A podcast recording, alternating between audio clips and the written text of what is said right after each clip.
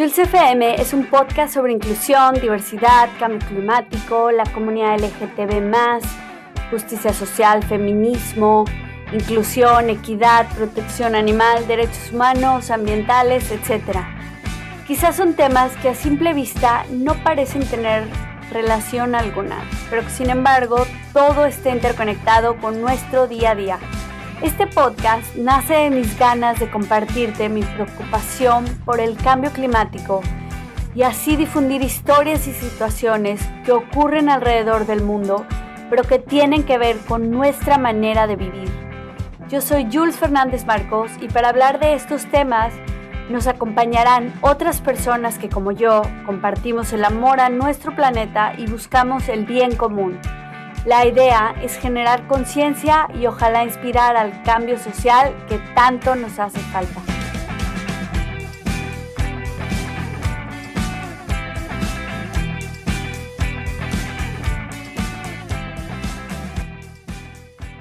Hola, ¿cómo están? En el episodio de hoy hablaremos de insectos, los pilares de los ecosistemas. Hoy tenemos como invitado a Sergio Delgadillo, quien nos va a hablar de los insectos, abordando la importancia que tienen en los ecosistemas y su relación con nosotros, los seres humanos. Hola Sergio, ¿cómo estás? Hola Jules, estoy muy bien, muchas gracias por tu invitación. Estoy contento de participar en este espacio para hablar de un tema muy interesante, el de los insectos. Así es, muchas gracias a ti. Por fin se me hizo grabar contigo después de muchos intentos. Por mi parte que no estaba muy, las condiciones no estaban ideales para esta grabación, pero hoy quiero que nos cuentes primero un poquito de ti, dónde vives para la gente que no es de México, que nos cuentes qué haces y por qué nos vas a hablar de los insectos. Ah, muy bien. Bueno, pues eh, mi nombre es Sergio Avisaí, Delgadillo Romero. Soy biólogo de la Universidad Nacional Autónoma de México. Eh, me especialicé en el área de entomología, que es el estudio de los insectos. Actualmente trabajo en la Dirección General de Vida Silvestre de la Secretaría de Medio Ambiente y Recursos Naturales, Semarnat. Y bueno, ahí eh, mi trabajo eh, va enfocado a hacer mapas para áreas de, de aprovechamiento de algunas especies y ah. también emitir opiniones técnicas en materia de impacto ambiental. Y pues bueno, el día de hoy pues me gustaría ¿no? comentar datos muy interesantes acerca de los insectos y este, para, digamos, cambiar algunos paradigmas que se tienen de ellos. Ok. Oye, pero a ver, ¿qué, ¿quiénes son los insectos y qué sabemos de ellos? Los insectos son un grupo hiperdiverso de animales que forman parte del filum artrópoda, es decir, del grupo de los llamados artrópodos. Los insectos se caracterizan por presentar de manera general eh, tres pares de apéndices, es decir, seis patas. Mm. También tienen un cuerpo segmentado en cabeza, tórax y abdomen. Pero también este cuerpo es sostenido por un esqueleto externo llamado exoesqueleto. Seguramente conocemos o hemos visto en algún eh, momento de nuestra vida a algún insecto o a varios grupos de ellos, como los eh, escarabajos, las abejas, las mariposas, los insectos palo, los piojos, las cucarachas y muchos más. Eh, los insectos son un grupo muy antiguo, Jules. Eh, los registros más antiguos datan de, bueno, el registro fósil data de hace más de 400 millones de años. Han evolucionado de tal forma que en la época actual prevalece un debate en la comunidad científica sobre el número de especies que posiblemente existen en el planeta Tierra. Hasta la fecha se han eh, registrado 950 mil especies, casi un millón. Y bueno, eh, se estima que podría haber entre 5 y 10 millones de especies. ¿En Las todo zonas el mundo? de los... Así es. en México. Ah, ok. En todo el mundo, sí. Y bueno, las zonas de los trópicos es donde se alberga una mayor diversidad de insectos. Wow. Oye, Sergio, yo no tengo el dato exacto, pero la humanidad tiene muchísimo menos años que los insectos, ¿no? Sí, este, muchísimo menos. Ellos aparecieron, eh, fueron de los primeros animales que aparecieron, que se diversificaron y que bueno, hoy en día tenemos eh, una diversidad que bueno, en términos de números de especies, son los que dominan el planeta Tierra. ¿no? Si Ah, comparamos el número de especies, ¿no? De, de insectos con otros grupos faunísticos y otras formas de vida, pues sí, eh, no tiene comparación porque tenemos casi un millón de especies descritas de insectos, ¿no? wow. Inclusive tenemos insectos habitando zonas geográficas muy extremas, como las zonas desérticas, las zonas polares, y te voy a mencionar nada más dos ejemplos. Eh, tenemos una especie de saltamontes en América del Norte del género Arfia, el cual tolera temperaturas de hasta menos 16 grados centígrados. El polo opuesto serían algunas hormigas que habitan el desierto del Sahara, del género Cataglyphis, que soportan temperaturas arriba de 50 grados centígrados. Wow, O sea, se adaptan mejor que nosotros a, a las condiciones, ¿no? Sí, Yo y creo. bueno, eh, el- pues digo, muchas, muchas personas se, se preguntarán eh, pues, cómo se clasifican los insectos, ¿no? O sea, cómo podemos identificarlos. Sí, o sea, yo te iba a preguntar, perdón, antes de que nos cuentes eso, si encontrás, si alguien encuentra una especie, ¿dónde la registras o qué haces con todo esto? O sea, como dices, ¿dónde la clasificas? ¿A ¿Dónde hay que notificar? O además de, obviamente, documentos científicos, ¿no? O sea, a ver, cuéntanos un poquito. Perfecto. Bueno, nosotros eh, como entomólogos nos basamos en una clasificación tradicional, en donde se establecen categorías que resultan útiles para agrupar a estos animales en diferentes órdenes. Hoy en día se consideran un total de 32 órdenes. Y bueno, aquí hago un paréntesis, hago la aclaración. Si algún amigo experto llega a escuchar este podcast, bueno, el número de órdenes difiere al autor y constantemente se realizan cambios taxonómicos en diferentes categorías. Retomando estos 32 órdenes, integran cientos de familias, miles de géneros y miles de especies. Esto nos muestra de una manera paralela la complejidad del estudio de estos organismos. Y pues bueno, las personas que eh, no son expertas pueden acercarse a algunas plataformas de identificación. Una de ellas en México, que se llama Naturalista, eh, donde pueden, es una base de datos, igual es, eh, comprende un mapa interactivo en donde uno puede tomar una foto de un insecto que se encuentre en el bosque, en la casa, en donde sea, y va a haber expertos que nos podrían identificar eh, de qué especie se trata, inclusive. Es una manera muy interactiva de conocer a los insectos y a la vez este, ayudar en el ámbito científico, ya que todos estos registros se suben a esta, plataforma georreferenciada y podrían ser utilizados todos estos datos para estudios eh, ecológicos, de diversidad, entre otros. Oye, y cuando se descubre al, bueno, una, un nuevo insecto, una nueva especie, ¿cómo se le da el nombre? Si es algo totalmente nuevo, ¿cómo se decide el nombre? Existe una nomenclatura zoológica a nivel internacional en donde ya están definidos algunas directrices de cómo se tienen que nombrar a las nuevas especies. Cada año se registran cientos de especies nuevas, sobre todo de insectos. Entonces, el nombre que se les va a poner va a ser referencia a alguna característica morfológica o ecológica que determine que se trata de una especie única, ¿no? De un linaje que presenta ciertas características. Súper interesante, la verdad, no me había puesto a pensar en todo lo que hay detrás de profesiones como la tuya. ¿Cuál era la, el término que usas para esa especialidad que tienes? Ah, es la entomología. Entomología. Entomología, que quiere decir el estudio de los insectos. Okay. Entomos, que es, es, insectos, y logía, estudio. Estudio, súper interesante, la verdad. Así es. Oye, y hay muchos... Sí, sí, hay muchos entomólogos, eh, bastantes, eh, pero se necesitan más, porque pues estamos eh, estudiando un grupo que rebasa, ¿no? El número de especies y que este, yo creo que se necesitan muchas más personas involucradas en estos temas porque conocemos especies, conocemos sus servicios ecológicos que nos pueden brindar o inclusive aplicaciones tecnológicas. Y de eso, pues bueno, se han sacado muchos ejemplos a lo largo de la historia pero bueno, están ahí este, todo ese conocimiento que nos espera, ¿no? Conocer. Oye, y una pregunta medio personal, ¿qué es lo que te hizo a ti elegir esta especialización especialidad? O sea, que dices, bueno, hace falta, es súper importante, ¿por qué crees que es muy importante que estudiemos más esto? Además de que dices, bueno, hay especies que sobrepasan a los humanos y que deberíamos de conocer ¿Por qué crees que es importante?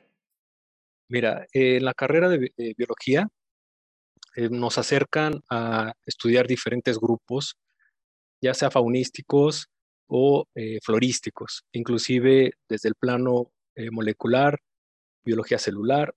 Uno podría, biología es un universo, o sea, podríamos enfocarnos al área que, que más nos gusta y pues bueno, conforme fui pasando la carrera, llegó el momento en que me tocó el módulo donde eh, estudiábamos insectos. Entonces, creo que ahí me sentí súper a gusto, me sentí, o sea, como que dije, ah, de aquí, de aquí soy, me gustó mucho y eh, pues bueno, he seguido esta, esta trayectoria y pues bueno, la volvería a hacer.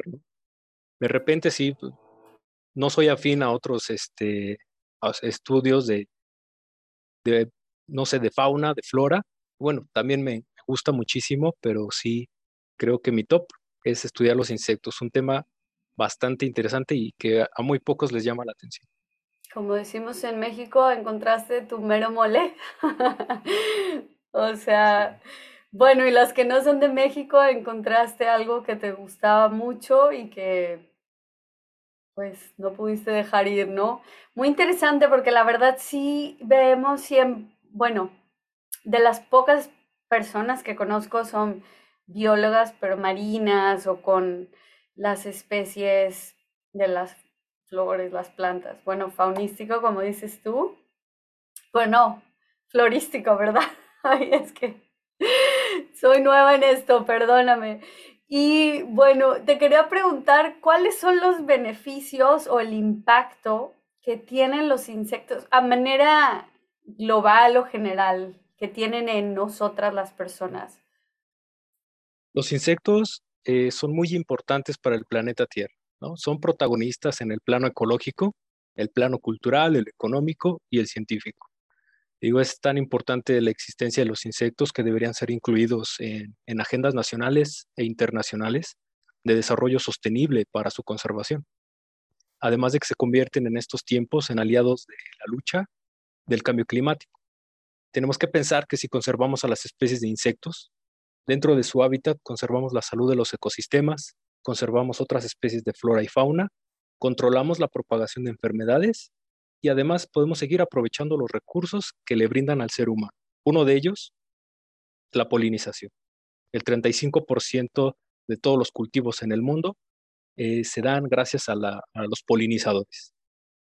Los más estudiados, bueno, los insectos más estudiados en este ámbito son las abejas, pero hay otros insectos que también realizan una función de polinización en los bosques y ellos mantienen la estructura y ayudan a la regeneración en, caso en casos de perturbación. Oye, por ejemplo, un escarabajo, ¿cuál sería su función? O sea, también tiene que ver con el ecosistema algo, literal, todas las especies tienen algo, alguna función.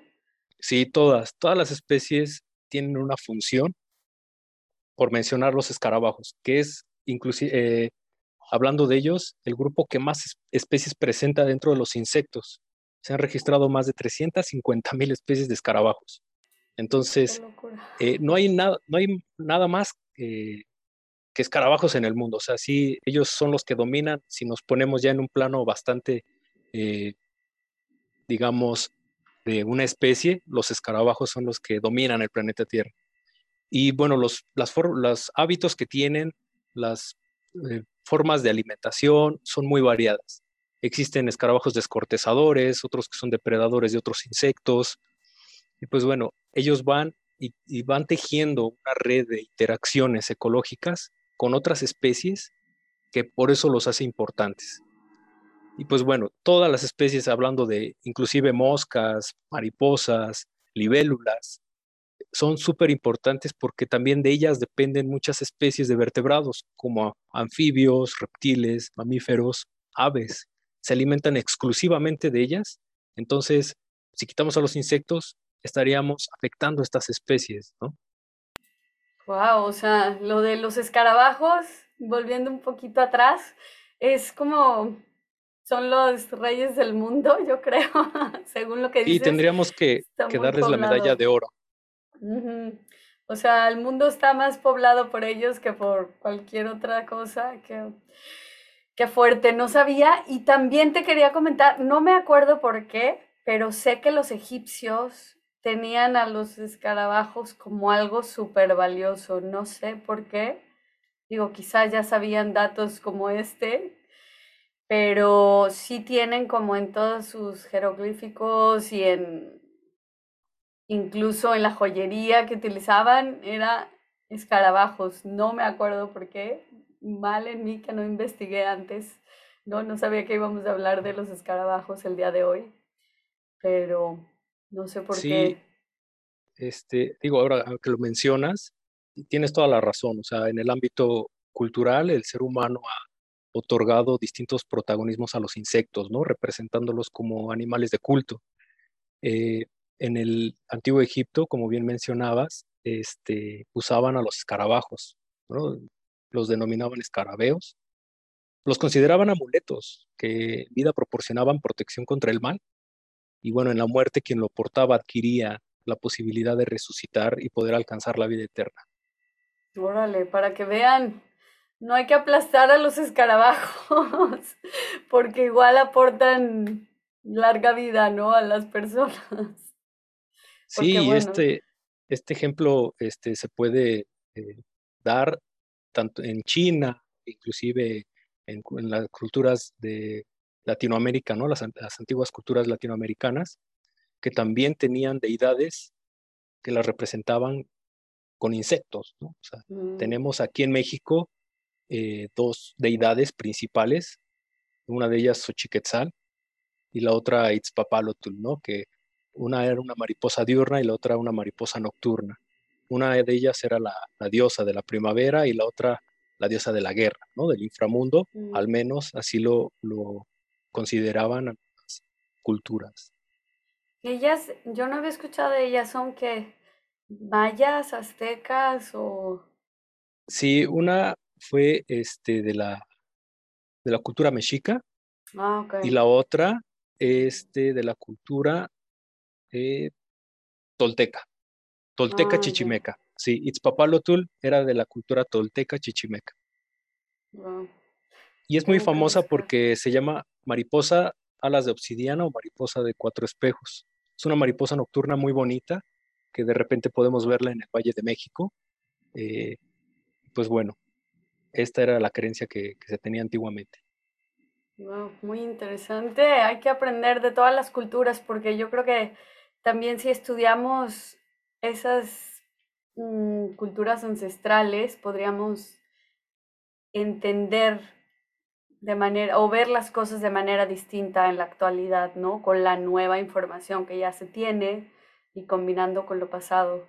Oye, pero a ver, Sergio, ya como para concluir un poco, ¿Qué podríamos hacer para conservar especies silvestres, las que no estamos eh, en las ciencias como tú, quienes no estamos en la investigación? ¿Qué podemos hacer desde nuestras comunidades, casas, para proteger las especies?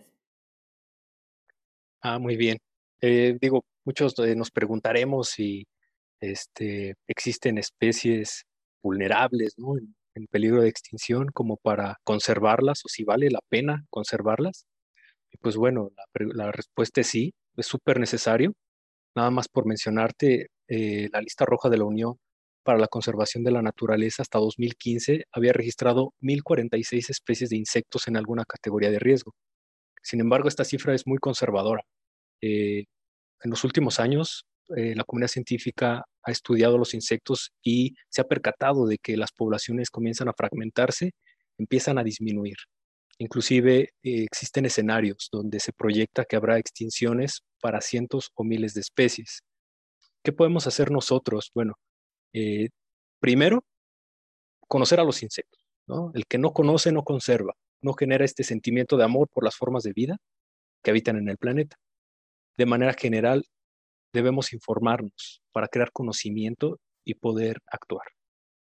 Eh, y pues bueno, yo le recomiendo a la gente que se acerque a los espacios de divulgación científica y también que se sumen a proyectos de educación ambiental que puede haber eh, organizados en, no sé, en su colonia, o como parte del gobierno, porque ahí van a transmitir muchos conocimientos y nos van a decir de manera detallada eh, pues algunos aspectos que desconocíamos, ¿no? Muchos programas que ha habido últimamente para justo recuperar este, a los insectos, porque cada vez se ven menos, son los llamados jardines de polinizadores. Y aquí entran dos cosas muy padres.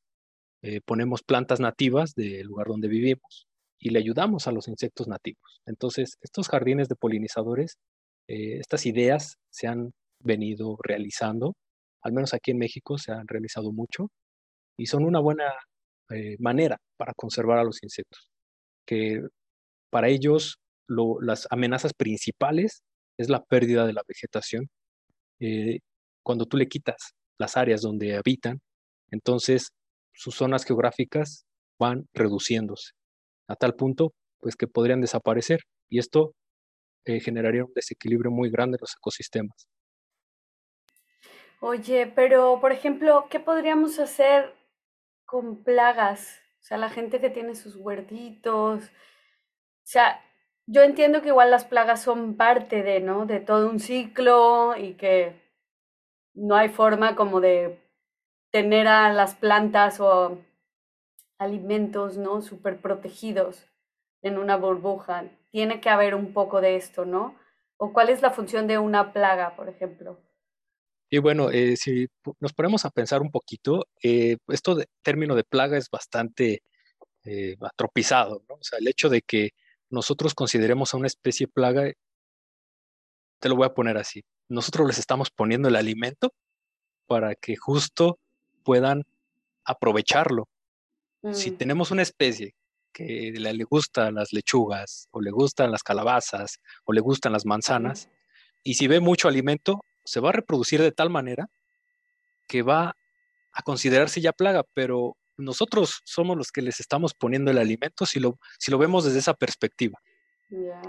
Obviamente va a tener repercusiones ya en nuestro ámbito económico y lo que últimamente se ha estado haciendo las estrategias que se han empezado a implementar para reducir el impacto de, algunas plagas que inclusive algunas tienen carácter de cuarentenarias que azotan un cultivo, a lo mejor un ejemplo, los plátanos o este, alguna especie de coníferas que ponen cuarentena toda una zona, este, lo que se hace es eh, y, emplazar policultivos.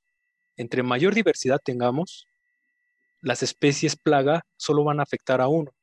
Ah, si tenemos un, área extensa de a lo mejor agaves, pues van a ser susceptibles. un monocultivo va a ser bastante susceptible a la plaga. Pero si empezamos a generar estos este, cambios en la agricultura y empezar a hacer estos agroecosistemas eh, con varias especies, creo que tendríamos menos afectaciones. Bueno, no, no tendríamos, o sea, eso es un hecho y está documentado, ¿no? Tendríamos menos afectaciones porque entonces la plaga ya no nos va a quitar todo, todo lo que teníamos, sino que nosotros tenemos varias cosas.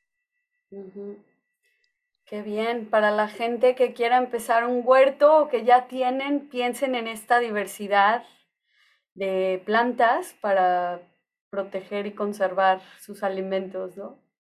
Sí, eh, inclusive, bueno, yo este, me he percatado en provincia que pues sí, las personas tienen este, cultivos de varias cosas y justo para evitar este tipo de problemas. Mm.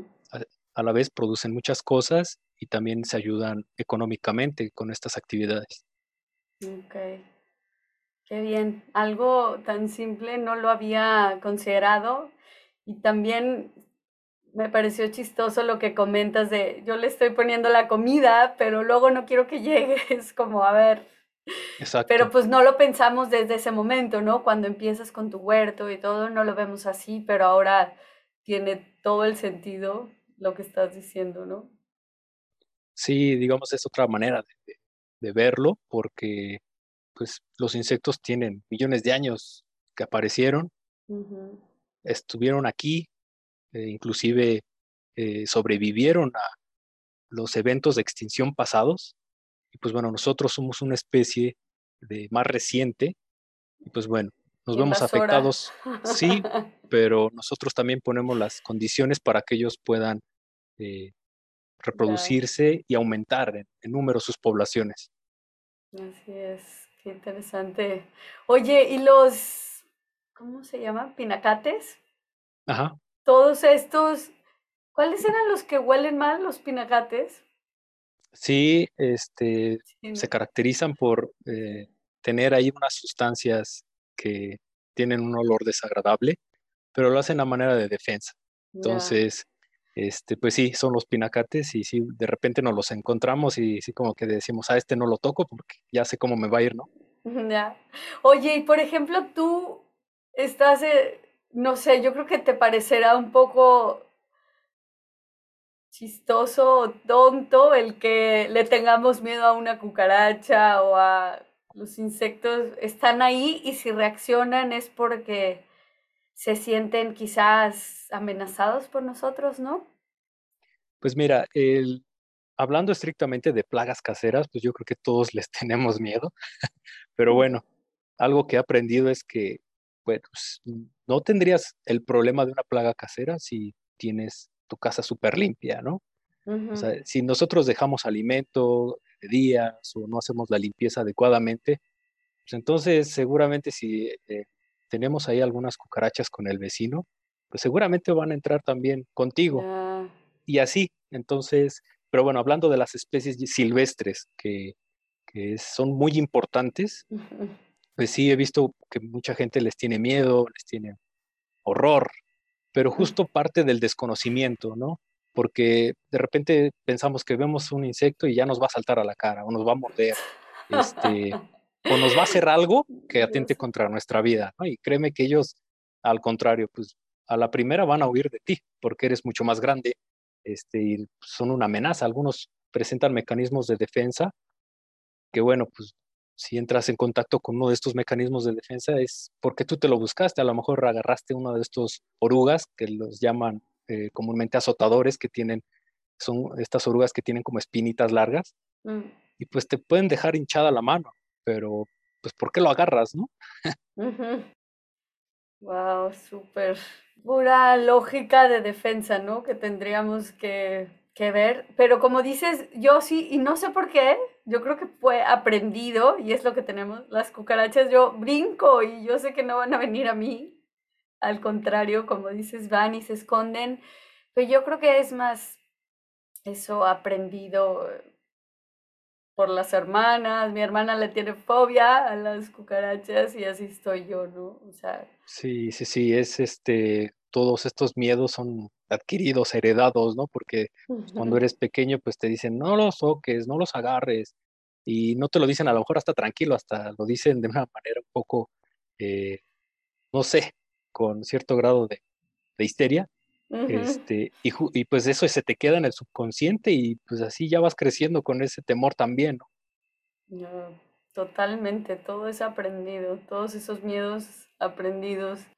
Oye, Sergio, pues bueno, te quiero agradecer el que hayas venido conectado, te hayas conectado con nosotros, compartido un poquito de todo lo que sabes y si nos puedes compartir un poco a manera de conclusión, algún consejo que tengas para la gente común y corriente como yo que no, no estamos en las ciencias de estudio de estas especies.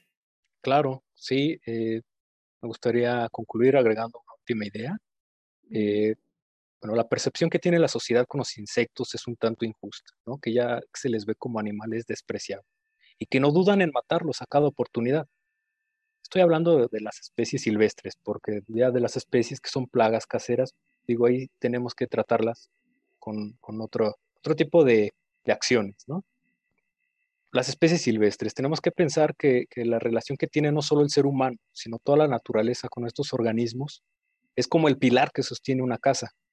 Es por esto que resalta la importancia de conocer a los insectos, informarse, acercarse a los espacios de divulgación científica o consultar diversas fuentes de información. Debemos de cambiar esta percepción en la medida de lo posible. Debemos entender que los insectos aparecieron millones de años antes y que han evolucionado de tal forma que exhiben un universo de formas, de colores, de texturas y de estrategias de supervivencia. Y bueno, eso debemos de, de alguna manera, conocerlo, ¿no? En estos tiempos donde impera la generación de información, debemos de cambiar esta, esta percepción que tenemos y conocer los beneficios que nos han traído a nosotros los seres humanos, porque tenemos importancia médica, tenemos importancia este, inclusive militar, eh, científica, económica. tenemos que pensar qué beneficios nos dan los insectos y cómo es que nos estamos comportando con ellos. Así es, darles su valor, como dices, ¿no? Porque hay unos que son alimento. Por ejemplo, ya sé que íbamos a concluir, pero me acordé, en India hay una religión, el jainismo, que ellos van cuidando, o sea, súper alertas de no, voy no puedo pisar una, una, ¿cómo se llama? Una hormiga, o dicen, pero extremo, o sea, todo esto de su comportamiento de no voy a subirme un coche porque si se estampa una mosca, un mosquito y se muere, o sea, yo creo que hay, hay lugares en donde sí se valoran mucho los insectos, la vida de cualquier especie o sí, cualquier ser vivo, también el budismo, pero no conozco muy a fondo, pero es así como respetar y vivir un poco en armonía con los insectos, así que para la gente que nos escucha, aprendan todo lo que dice Sergio un poquito, contáctenlo si tienen dudas y ahorita si nos compartes tus, tus redes sociales, cómo te puede contactar la gente para aprender un poquito más y para que vean tu Instagram que está lleno de fotos increíbles, de mucho aprendizaje y de imágenes súper bonitas. Sí, eh, digo, bien mencionabas sobre todas estas eh, culturas y formas de ver a la naturaleza. México no es la excepción. Aquí eh, de siglos se ha venerado a los insectos, inclusive se han utilizado para comer, ¿no? Como un recurso comestible. En México existen más de 500 especies comestibles y 1500 en el mundo. Somos privilegiados, tenemos estos recursos que debemos de utilizarlos y que, bueno, creo que se les ha dado poca importancia, pero los beneficios a nivel de alimentación son muy grandes eh, los insectos. Y bueno, me pueden seguir en Instagram como bioser, bajo, arroba bioser, bajo, y pues ahí tengo eh, mi perfil, ¿no? Que como bien mencionabas, es de divulgación científica a través de la fotografía, ¿no? Entonces, eh, digo, cualquier comentario pueden eh, vertirlo ahí y con gusto eh, los voy a atender. Pues muchas gracias. Muchas gracias. Y sí, recuerden, bio de biólogo y ser de Sergio guion bajo. No lo olviden y síganos por Instagram donde verán muchas cosas más de lo que Sergio nos comparte. Muchas gracias, Sergio. Muchas gracias, Jules. Este, digo, te reitero mi agradecimiento por esta invitación y pues bueno, sigo muy atento para seguir hablando de los insectos, ¿no? Este, ya que existen tantos datos acerca de ellos que podríamos hablar, este, inclusive días, días enteros. Mucho desconocimiento de nuestra parte y creo que claro que te voy a volver a invitar para que nos compartas más de lo que, de todo lo que pudieras compartirnos. Muchas gracias, Sergio. Gracias a ti. Estés muy bien. Muchas gracias por estar aquí, escucharnos y ser parte de estas conversaciones. Yo soy Jules FM, hasta la próxima.